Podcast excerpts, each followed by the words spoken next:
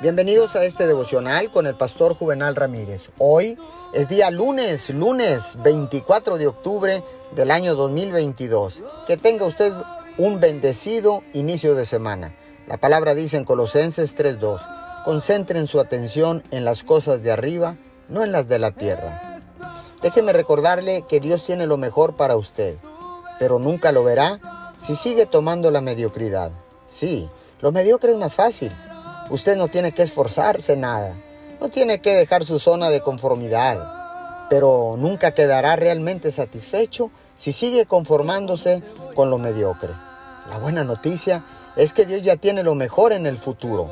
Él tiene la persona correcta, un matrimonio feliz, una carrera exitosa, salud, integridad, libertad y por supuesto la victoria. No tome el camino fácil. Vale la pena luchar por lo mejor.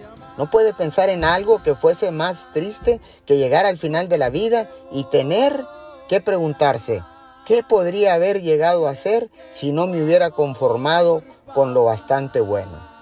Tome conmigo la decisión de que a partir de hoy solo irá por lo mejor y por lo mejor. Señor, gracias, porque ahora sé, Padre, sé que tú estás conmigo para cumplir el propósito. La victoria está asegurada a mi vida. Hoy decido esforzarme en el nombre poderoso de Jesús. Amén y amén.